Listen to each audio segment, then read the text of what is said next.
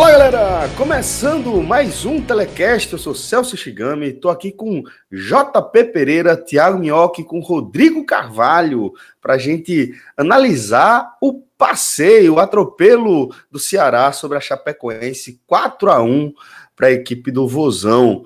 Apesar de um primeiro tempo um pouco mais duro, um jogo mais difícil, complicado, talvez com a Chapecoense até é, fazendo uma primeira metade da partida melhor, que o Ceará, que teve um gol anulado no começo ali do jogo, gol de Wesley, é, o Ceará conseguiu construir sua vitória com alguma tranquilidade no segundo tempo, né? Já foi, já desceu pro para o intervalo, inclusive, em vantagem, né? Porque Thiago Galhardo marcou seu primeiro dos três gols, exatamente, hat-trick do meia Thiago Galhardo, nessa goleada do Ceará sobre a Chapecoense. Então, daqui a pouco a gente vai começar a analisar um pouco mais sobre o que aconteceu no Castelão. Antes, galera, só convidar vocês a aproveitar a nossa parceria com a CCTS. Afinal de contas, a CCTS entrega para todo o Brasil e é uma marca que tem a sua cara, eu posso garantir. Se você é ouvinte do podcast 45 Minutos e entrar lá no site ccts.com.br, começar a dar uma navegada pelas coleções da, da loja, você vai perceber que certamente tem alguma camisa, alguma calça, algum acessório que é a sua cara. Que a CCTS realmente ela está é, antenada com a linguagem mais contemporânea, uma linguagem que o nosso, que o nosso público está bem habituado, inclusive. Inclusive, daqui a pouco a gente vai lançar novidades aí em relação ao podcast 45 Minutos e a CCTS. Por enquanto, segue valendo aquela velha e boa parceria aquela vantagem exclusiva para os ouvintes do podcast 45 minutos. Primeiro que a CCTS está com frete grátis para todo o Brasil a partir de 300 reais. Então você entra lá, enche seu carrinho, você vai ver que com 300 reais dá para comprar muita coisa lá na CCTS e aí vem o pulo gato. Depois você utiliza o nosso código podcast45 e recebe 25% de desconto na sua compra, garantindo aí o frete grátis, tá? Então é importante, calcula lá o frete antes para garantir a gratuidade de entrega para todo o Brasil a partir de 300 reais. Depois você insere o nosso código para garantir 25% de desconto. Não perca tempo. ccts.com.br então, Minhoca, é, para a gente começar aqui é, analisar o que, é que aconteceu no Castelão, esse, essa goleada do Ceará 4 a 1 sobre a Chapecoense com um hat-trick de Thiago Galhardo. Pois é, Celso. Aliás, primeiramente, né, dar boa noite para você. A gente está gravando aqui na, na noite do sábado, né? Os embalos do sábado à noite aqui com mais um podcast. mais um. Enfim, uma honra sempre dividir o programa com você, você e essa risada maravilhosa. Oh, e também... Tão querido, Minhoca. É, e também com o João e, obviamente, o Rodrigão aí na nossa técnica aí dando suporte. Embora. Olha, cara, foi uma, uma vitória grande, né, do Ceará. O Ceará já tinha vencido o Palmeiras há três jogos atrás, tirou a invencibilidade do Palmeiras, sofreu uma derrota para o Inter fora de casa. Tudo bem que a postura do time não foi tão boa ali, aí pairava aquela dúvida de que o time ainda não estava totalmente consolidado com o Ederson, mas já a vitória do Clássico. E a vitória do Clássico realmente deu um ânimo, né? O time se mostrou muito mais é, numa característica que começa a ser desenhada como uma, um padrão no estilo de jogo que o Ederson está tentando implementar na, no time. Nessa partida especificamente contra a Chapecoense, ele fez duas alterações. Né? Ele colocou o Wesley no lugar do, do Carvalho. O Leandro Carvalho teve um problema na semana, um problema pessoal, teve até que parece que viajar para o Pará, né, que a família dele é de, lá, de lá, e aí não pôde treinar todos os dias, né, e aí acabou não sendo a opção de titular. Ele poderia voltar com o Matheus Gonçalves, que era o antigo titular, mas optou pela entrada do Wesley. E a outra substituição foi uma questão de suspensão, né, o Samuel Xavier, que estava suspenso para a partida, deu lugar ao Cristóvão, que não jogava desde a partida lá contra o Náutico, se eu não me engano, na Copa do Nordeste, aquela partida que o Náutico eliminou o Ceará no Castelão. Então já tinha muito tempo que ele não jogava, e aí havia uma possibilidade do Fabinho, que é volante, jogar na lateral direita, como fez no ano passado, ou no caso, trazer o Cristóvão, que aí sim é da função dele. Acho que ele acertou, porque o, o Cristóvão, apesar de muito tempo parado, ele tem uma característica de apoiar mais, que é algo que o Samuel Xavier também faz muito, embora o Samuel Xavier é um jogador que cria mais, sabe cair por dentro. O, o Cristóvão é um jogador mais de corredor, né? O cara que apoia mais pelo lado. E o Ceará, nos primeiros minutos, se a gente for olhar assim, o primeiro tempo, não, o João, o João daqui a pouco vai falar né, sobre isso, mas eu não gostei dos minutos iniciais do Ceará. O Ceará, o jogo foi equilibrado, mas deixou a Chapecoense com a posse da bola algo similar que o, Ce o Ceará já tinha feito contra o Fortaleza e contra o Palmeiras, né? Equipes que têm essa característica da posse da bola, mas contra a Chape eu imaginei que o Ceará fosse ter um pouco mais do volume da partida. E aí o Ceará, com, digamos, esse trio de meias que tinha atrás do Felipe Cardoso, que é o centroavante do Ceará, para mim não rendeu. O Wesley na direita, o Lima na esquerda e o Galhardo centralizado não deram muitas opções ali de qualidade ofensiva no primeiro tempo. O time começou a sofrer até bolas assim nas costas. O Chapecoense começou a gostar mais da partida e o Ceará tinha, tinha até feito um gol, né, no, num passe do Lima pro, pro gol do, do se eu não me engano, do, do Wesley, né? O gol do Wesley. É, e aí foi visto depois que o jogador estava impedido, mas até ali o Ceará não, não, produzia muita coisa. O Ceará realmente foi, no primeiro tempo, muito inoperante, mas ali numa última bola do primeiro tempo, uma falta batida pelo Ricardinho, aliás, mais uma assistência do Ricardinho, ele que já tinha batido o escanteio no clássico para o gol do Felipe Cardoso, colocou na cabeça do Galhardo para marcar o primeiro gol, digamos assim. E no segundo tempo, e aí é, é, é, até era um bom resultado, porque o Ceará não produziu tão bem, ao meu ver a Chape foi um pouco melhor, mas não tão melhor assim, e o Ceará acabou saindo com um resultado positivo porque foi mais eficiente. E se a gente for olhar o segundo tempo, eu até imaginei que o Anderson pudesse fazer uma troca, porque na característica, e o João também pode também é, falar isso mais, mais, mais para frente, é, nessa escolha de colocar o Wesley na direita e, no caso, o, o Lima na esquerda, nenhum dos dois jogadores tem a velocidade e aquela, aquela agressividade de partir para cima do, do marcador, que geralmente o Leandro Carvalho e também o Matheus Gonçalves têm essa característica de ser um jogador mais agudo, que vai para dentro. Então, não é bem a característica nem do Wesley, apesar de ser um jogador bastante habilidoso, e nem do Lima, que também tem sua qualidade, mas não tem essa característica como a principal arma. Então, no segundo tempo, o jogo também ficou equilibrado, mas aí o jogo acaba na hora do 2 a 0 né? Uma, uma, uma um contra-ataque do Ceará que o Wesley perde a bola, e aí, na sobra da bola, o Lima recebe, abre para o Felipe Cardoso, que aí Felipe Cardoso, que foi muito criticado, cabe se destacar, muito criticado quando ele estava para chegar no Ceará.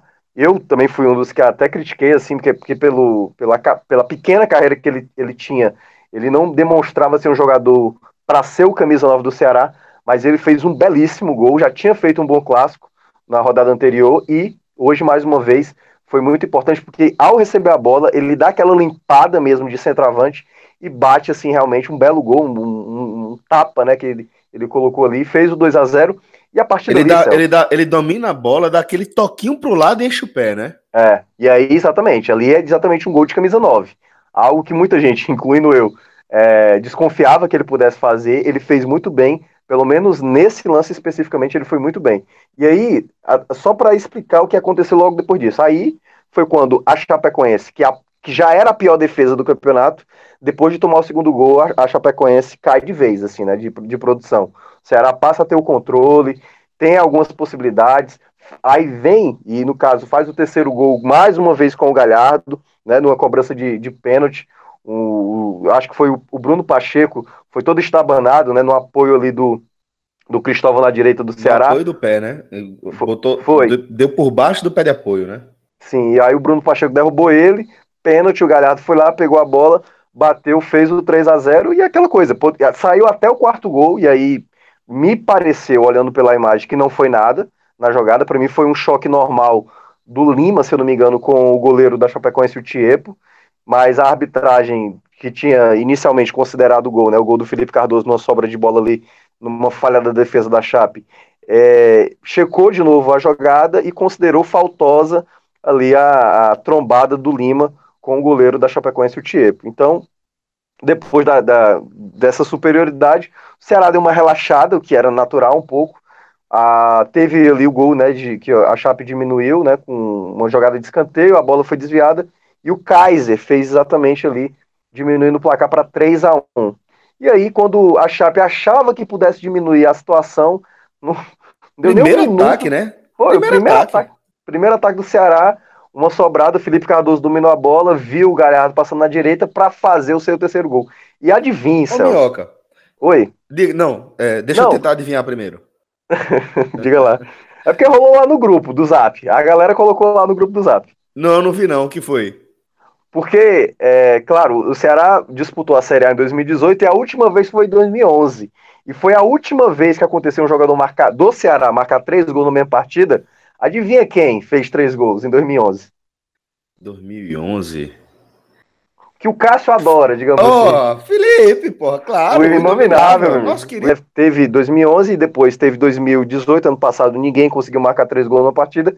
E o Galhardo, que além de ter feito isso, foi a primeira vez que ele marcou três gols, né? Ele se emocionou, na coletiva chorou, estava lá com os filhos e tudo mais. É, e é um cara que tem sido fundamental, né? Ele já tinha quatro gols no campeonato, chegou a sete e agora é vice-artilheiro. Se, se ninguém fez mais gol aí, não, não tô lembrado aí o restante da rodada, mas só tá atrás do Gabigol, né? Na artilharia. Então, o Ceará tem um meio atacante que é muito decisivo. Desde quando estreou pelo Ceará, e, vem sendo um jogador e como você fala, E como você falou em relação à fase, é, o lance do terceiro gol de, de Galhardo é muito curioso. Que a, do jeito como a bola sobra para ele, a maneira como ele pega na bola, é quase displicente. É quase tipo, vou encostar a bola aqui e gol. Né? Exatamente. É, é, uma, uma fase que é impressionante de estar no lugar certo, de bater na bola do jeito certo. Ali foi quase sem força, pô. Tranquilidade. E ele, e ele é um, um meio atacante que ele tem muita qualidade de, de presença diária, né? Por exemplo, ele já, ele já, o primeiro gol dele foi de cabeça e não foi a primeira vez que ele fez um gol de cabeça. Ele já fez em outros momentos é, exatamente gol desse tipo. É um cara que tem muito recurso de chegar na frente. Não é de velocidade, né? Obviamente não é um jogador de velocidade, mas como meio atacante, e aí o, o, o Anderson, de vez em quando até poupa ele no, no, quando o time se defende. Ele faz o Felipe Cardoso, que digamos é o centroavante, até voltar mais, ajudar mais na recomposição e deixar o Galhardo mais ali no primeiro combate, quase sem a obrigação de dar combate na saída de bola. Né? Ele fica ali mais parado, se poupando, para exatamente utilizar o que para ele é melhor, né? que é a força, a presença diária, chuta muito bem.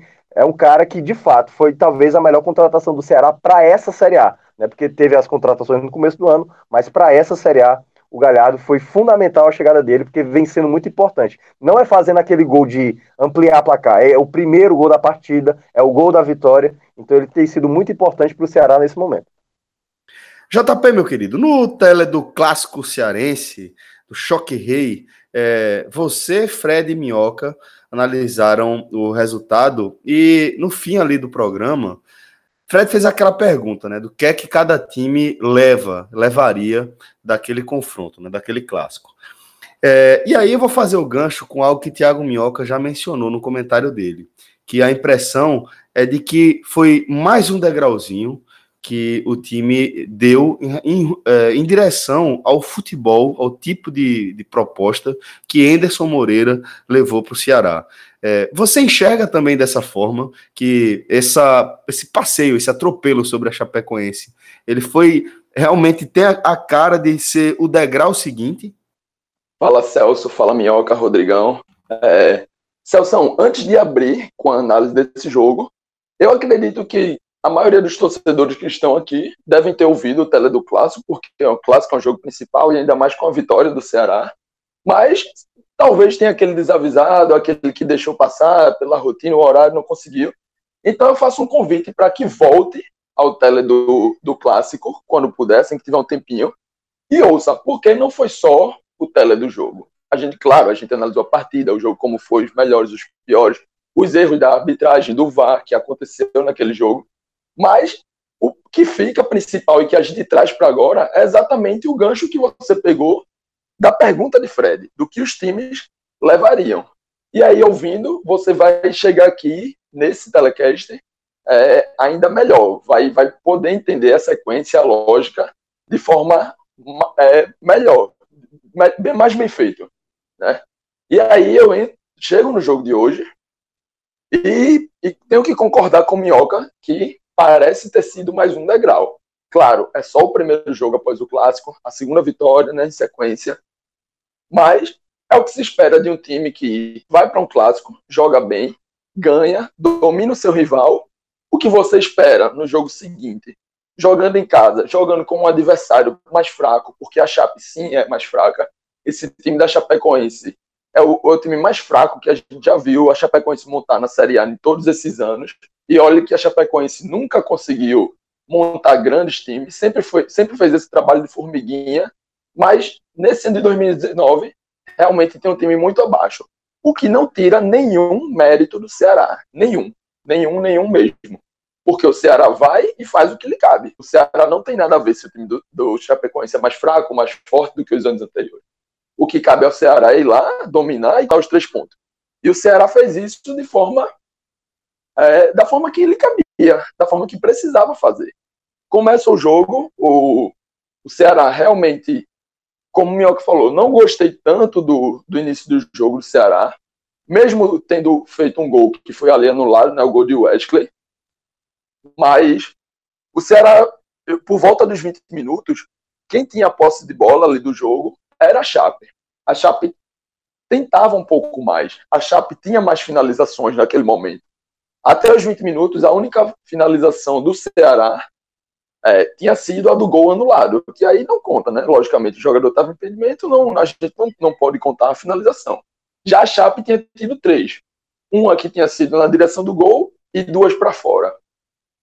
após isso, Celso, é, por volta dos 35 minutos, lembrando que essa primeira estatística foi por volta dos 20, por volta dos 35 minutos, o Ceará vai crescendo na partida e volta e volta basicamente para a igualdade, porque nos 35 minutos, já a posse de bola é o momento ali que o Ceará está crescendo, provavelmente nesse intervalo entre 20 e 35, o Ceará teve mais posse, começou a criar mais chances, começou a ter mais escape, como o Minhoca já mencionou, com a entrada do Cristóvão e ali também com o Wesley pelo lado direito, porque o time muda todo o lado direito.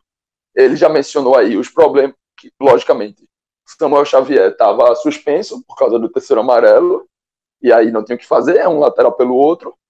E o Leandro Carvalho, que foi o titular no clássico, foi sacado, também teve seus problemas pessoais, perdeu alguns dias de treino, teve que viajar para resolver com sua família. Mas ele entra com o Wesley. E aí, o que é que eu vejo da parte mais tática nessa mudança? O Samuel Xavier é um lateral ofensivo, a gente isso todo mundo já sabe. Um lateral que tem algumas falhas defensivas, mas do meio campo ali para frente consegue ajudar bastante na criação, consegue ser eficaz. E o Samuel Xavier é um lateral que tem característica de atacar mais por dentro. Ele, ele busca a linha de fundo, sabe atacar a linha de fundo, mas ele também tem essa facilidade de atacar por dentro. E ele jogando junto com o Leandro Carvalho, oferece a possibilidade dele atacar por dentro Enquanto o Leandro Carvalho é um ponta jogando ali na ponta direita e ele é, ele é destro. O Leandro Carvalho que ataca mais a linha de fundo. Não à toa, foi dessa forma que saiu o gol do Ceará no clássico, o primeiro gol. É uma bola que o Leandro Carvalho vai até a linha de fundo, briga e dá o toque voltando para dentro da área do, do Fortaleza e tá lá o Thiago Galhardo.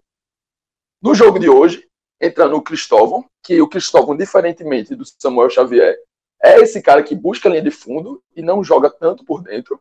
Ele coloca um meia na ponta, coloca o Wesley jogando na ponta direita, sendo que o Wesley é um jogador canhoto. Então, o que a gente espera de um jogador jogando na ponta com a perna invertida é que ele tenha aquela jogada de puxar para dentro. Então, ele inverte. Ele bota um lateral, ele tira um lateral que ataca por dentro e um ponta que ataca a linha de fundo, e dessa vez ele coloca o ponta que ataca por dentro e o lateral que vai até a linha de fundo. Ele tenta fazer esse encaixe, mesmo é, tendo que, que mudar por causa da suspensão e por causa dos problemas particulares do Leandro Carvalho, ele faz essa faz essa troca aí para poder confundir talvez um pouquinho o, o time do da Chape. O Wesley não foi tão bem, não à toa. É o primeiro substituído no segundo tempo, mas seguindo na, na análise desse primeiro tempo, o Ceará vai crescendo nesse intervalo dos 35 minutos.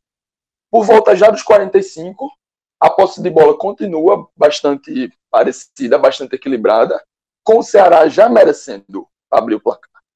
tem um cruzamento de Lima com, com a boa cabeçada do Felipe Cardoso, que, que fez uma partida bastante interessante, mais para frente a gente vai abordar melhor nos destaques, né, que passa ali raspando a trave, e um pouco depois, por volta de 5, 6 minutos depois, já no finalzinho dos acréscimos, tem o gol numa bola parada, que aí o Ricardinho faz um cruzamento daqueles perfeitos, é, o cruzamento vai diretamente na onde o Thiago Galhardo se projeta, e o Thiago Galhardo só tem o trabalho de dar a desviada ali o gol, é, no momento em que o Ceará já merecia vencer a partida. Então, vai para o um intervalo com uma vitória parcial do Ceará justa, uma vitória parcial que vai sendo criada ao longo do, do jogo. Uma vitória parcial de um time que começa não tão bem, mas também sem dar chance para o adversário, vai crescendo na partida, vai começando a criar chances e numa bola, pra, numa bola parada aproveita. E é assim que acaba o primeiro tempo. É, muita gente já esperava alguma substituição do Henderson, que não aconteceu no intervalo, é, mas o time volta, no, volta para o segundo tempo sem sufocar a Chape, realmente não sufocava a Chape, mas também continuava defendendo muito bem, sem dar nenhuma chance para a Chape. No começo do segundo tempo, você já tinha aquela impressão de que o jogo ia ficar ia ficar nessa. Assim, talvez o Ceará, do, claro, dentro dos, dos dez primeiros minutos, você não via o Ceará com tanto ímpeto para ampliar o placar, mas também não via a Chape tendo bola para empatar, empatar, o jogo. E aos 12, é, o Ceará vai lá, faz o segundo com o Felipe Cardoso, que, como eu já mencionei, vinha fazendo já uma partida interessante dentro do que lhe cabia. As chances que chegaram, ele ia tentando fazer o jogo fluir, ia tentando finalizar quase abre o placar na, na, na, bola de cabeça. E tem a chance ali de ampliar o placar. E o Ceará faz o 2 a 0 e ali, ele cabeceou, basicamente... subiu muito bem naquele lance, né? Foi o segundo pau, né? Isso. Esse lance tá falando, que ele isso, cabeceou isso, e a bola passou por cima, né? Exato. Passa, passa rente e a trave ali, a rente ao é, travessão. exatamente. Ele se projetou muito bem, né? Subiu muito, muito bem. Muito. Entre, ele se movimenta bem, exatamente. Exato. Ele se movimenta bem, sobe muito bem, com muita força. Tanto é que ele lamenta aquele lance como um gol perdido, de tanta confiança que ele tava ali, né? Isso. E, e o Felipe Cardoso é um cara que, como o Mioca também já mencionou, é um cara que chegou com um pouco de desconfiança, porque é um menino muito novo, é um menino de 20 anos, mas é um centroavante, é um cara alto, é um cara que consegue fazer o jogo fluir quando chega. Ele não é só aquele 9 de estar dentro da área, e também faz essa área bem, tem feito bem isso no Ceará, mas consegue sair da área, consegue fazer uma tabela. Então é um cara que vai errar, porque tem 20 anos, não tem tantos jogos assim ainda no profissional. Lembrando que o Felipe Cardoso surgiu no Santos no ano passado, em 2018, fez algumas poucas partidas no, no Paulistão, é emprestado para a Ponte, Ponte Preta na Série B, começa bem na Ponte Preta, começa fazendo seis jogos, e aí o Santos pede de volta ao Felipe Cardoso para compor ali o elenco, sendo que dentro do Santos ele acabou não tendo tantas chances. Só volta a jogar basicamente no final da, da Série A, já ali nas rodadas finais, ele e sempre entrando no segundo tempo. Então, assim, é um cara de talento, é um cara que, que tem que ser aprimorado e para isso precisa de calma, precisa de confiança.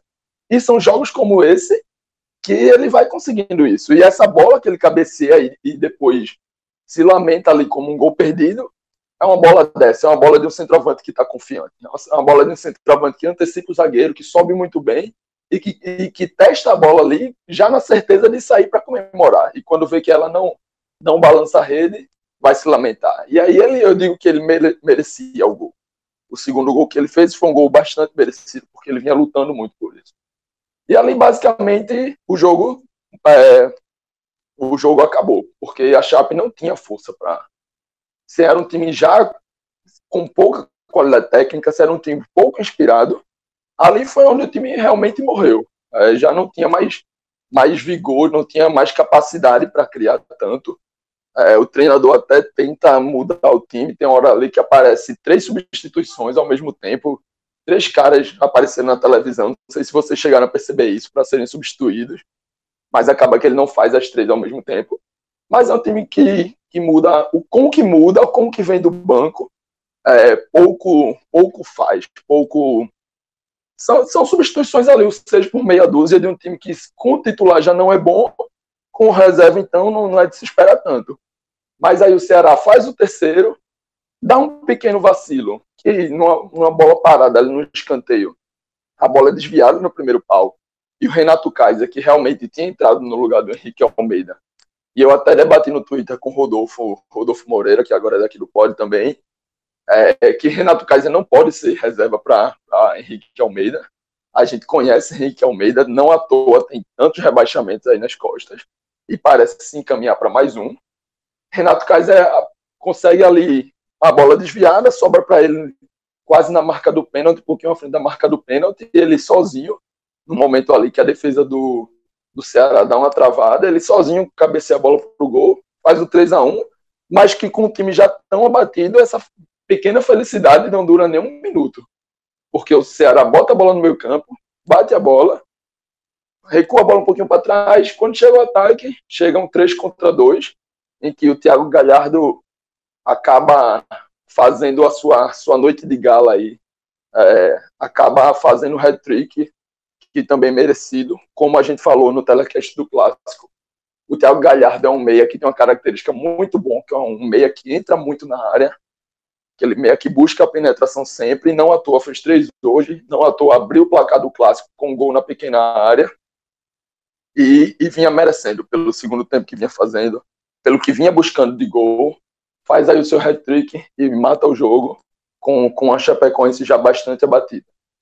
Bom, galera, antes de a gente seguir com os destaques da partida, só queria fazer um convite para vocês seguirem a Diplaca lá no Instagram, tá? É Diplaca Oficial.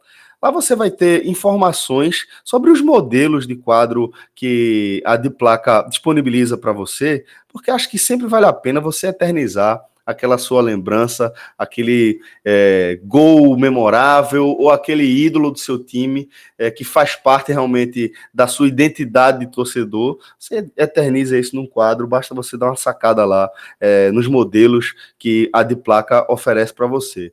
Inclusive, é, a de placa envia para todo o Brasil. Você pode fazer os pedidos via WhatsApp e também lá pela, pelo Instagram, tá?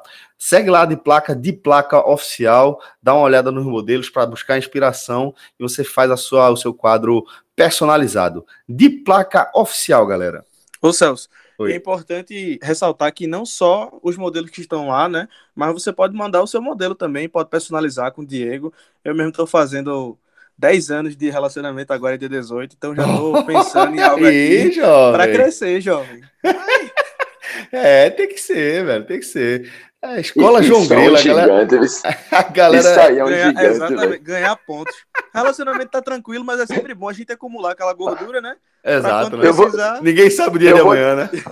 Eu vou dizer um negócio. Se, se, esse, se esse podcast aí de João Grilo, que vai ter participação de Rodrigo, a gente percebeu depois de hoje, se esse podcast sai de verdade, eu sou ouvinte, assíduo, meu amigo. É, lança, é caindo no feed e ouvindo. Faz parte. Pois bem, galera. Então, Mioca, retomando aqui a nossa análise do jogo, vamos tentar apontar quem são os outros destaques da partida, né? Afinal de contas, Galhardo tá sobrando, ele é o primeiro, o segundo e o terceiro do pódio, né? é, ali é, é, de fato aquela atuação memorável, né? Porque o jogo todo foi dele. E não só pelos gols, se a gente for olhar, ele criou muitas possibilidades. Ele teve muita participação nas jogadas ofensivas, no primeiro tempo, o time não estava bem ofensivamente e ele, claro, também não estava tão bem assim, mas no segundo tempo, né, ele, ele se mostrou muito mais efetivo na construção das jogadas e abrir exatamente algumas possibilidades para os demais companheiros. Então, o Galhardo assim, é disparadamente o melhor da partida, né? Mas eu quero destacar outros dois jogadores positivamente, porque, claro, um jogo desse que é uma goleada, né? O time todo vai bem, mas outros dois jogadores que eu gostei muito, o Cristóvão, que substituiu muito bem a altura, eu acho que o Samuel Xavier, deu muito apoio, foi uma válvula de escape muito interessante do Ceará pelo lado direito. E o outro jogador que eu, que eu gostei, que é que eu estava criticando, que era o Felipe Cardoso, né? Felipe Cardoso, eu ainda tenho receios, não sei se até o final da competição o Felipe Cardoso de fato vai ser o centroavante necessário. Ele é, tem que lembrar que ele é um garoto ainda, tem 20 anos, mas também o Ceará no último ano tinha um garoto, que era o Arthur Cabral, né? Mas enfim, É, ele jogou muito bem o clássico no, na rodada passada e fez agora, para mim, acho que até a melhor partida dele. Foi muito mais lúcido, demonstra mais confiança e parece mesmo ser o grande titular aí, como, não camisa 9, porque ele não joga com a 9, mas o principal homem referência ali de ataque da equipe do Ceará. Então, vou destacar positivamente esse. Pro lado negativo, eu não gostei do Wesley. O Wesley eu acho que fez uma partida bem abaixo, errou muito no primeiro tempo, ele foi até um dos culpados, assim, do, do péssimo primeiro tempo do Ceará, porque as jogadas do Ceará se concentraram mais pelo lado direito, né, com esse apoio do Cristóvão e, obviamente, com a, e ali com, com do lado com o Fabinho e depois com o Ricardinho e também com, com o Wesley, mas o Wesley errava demais, queria fazer muita jogada individual quando era claramente a melhor jogada de, de jogar mais coletivamente, soltar a bola mais rápido. Então acho que ele foi o jogador que mais ficou devendo no Ceará nos 90 minutos, tanto que foi substituído, não, não estava tão bem. E o outro jogador que eu acho também não foi tão bem assim foi o João Lucas. Em muitos momentos, a equipe da Chape tinha pelo lado direito uma certa liberdade que o João Lucas não conseguia conter por ali. Acho que o João Lucas é, tem essa deficiência, né? E aí também o, o próprio, o, é, o, digamos, o concorrente dele, que é o, o, o Carleto, tem essa dificuldade defensiva. E é um problema que o Ceará também ainda carrega para a temporada, né? Um lateral esquerdo um pouco mais confiável defensivamente. Mas eu acho que esses foram os dois assim que saíram com saldo, digamos, negativo, não tão bom assim do que os demais jogadores, como eu já citei ali os principais. JP, você concorda aí com essa análise dos destaques de Minhoca? Celso, concordo com grande parte dela.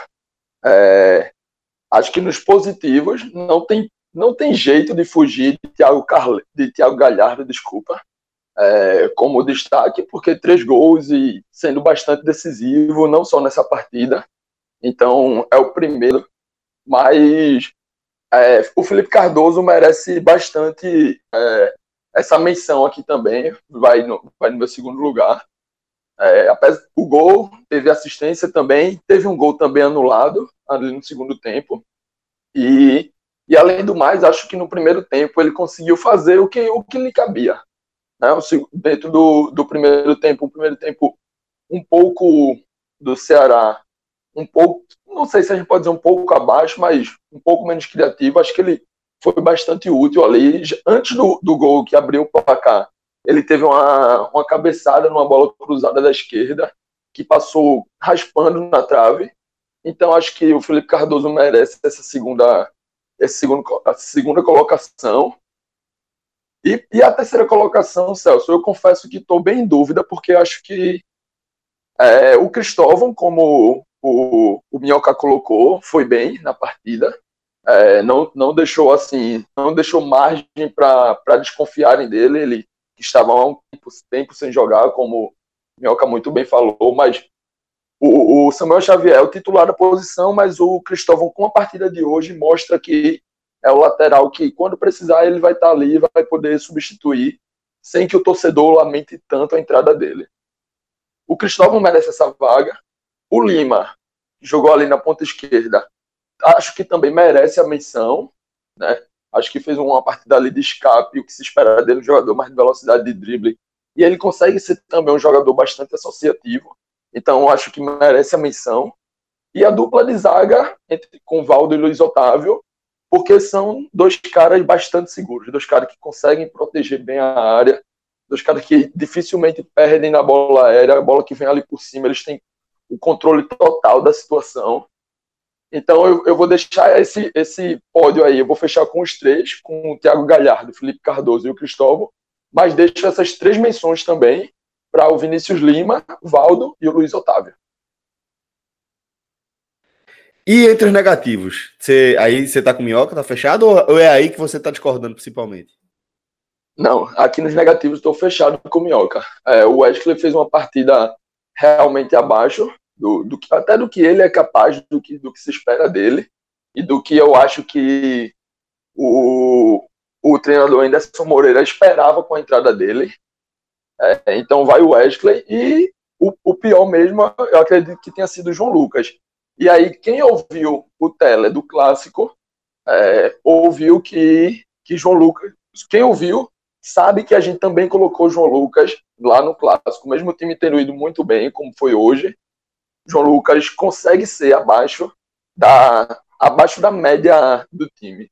É, mesmo o time indo bem, todo mundo jogando bem praticamente, ele consegue ser sempre aquela notinha abaixo ali da média que acaba que você tem que, tem que fazer a menção. E é como o, o Minhoca falou muito bem. Se ele tem problema defensivo, se ele é, é o titular e tem alguns problemas, o reserva não passa nenhuma confiança, diferentemente do lado direito. Se do lado direito a gente tem Samuel Xavier, que é o titular absoluto, e o Cristóvão, que entrou muito bem hoje, do lado esquerdo a gente tem o João Lucas, que é muito criticado, e na sua reserva tem o Thiago Carleto, que é um investimento que, que possa valer a pena pensar alguém aí, procurar alguém no mercado e tentar, e tentar acertar esse nome aí para dar um pouquinho mais de segurança no setor. Pois bem, senhores, então dessa forma a gente fecha a análise desse Ceará 4, Chape 1 pela 14 rodada da Série A do Campeonato Brasileiro. Valeu, JP, valeu, Minhoca, valeu, Rodrigão. Um forte abraço a todos e até a próxima, galera. Tchau, tchau.